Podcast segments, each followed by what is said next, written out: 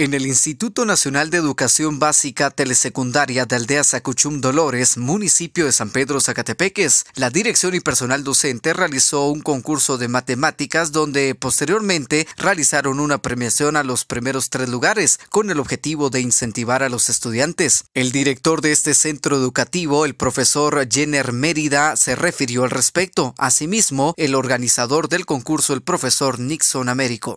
Pues eh, realmente nosotros como docentes estamos muy orgullosos y muy satisfechos por el hecho de realizar estas actividades porque de alguna manera promueven la participación activa de cada uno de los estudiantes y muy especialmente en el área de matemáticas. Y pues justamente el día de hoy pues estamos festejando y estamos eh, brindándoles un eh, honor eh, especial a cada uno de los estudiantes que obtuvieron estos lugares. Mi nombre es Nixon Américo Vázquez, soy docente del Instituto de Telesecundaria de Aldea Secuchún. Pues la verdad es que me siento contento pues para incentivar a los jóvenes ya que este, se, hizo una, se hizo una competencia de matemáticas, ¿verdad? Una de las ciencias claves de la vida, claves de una profesión.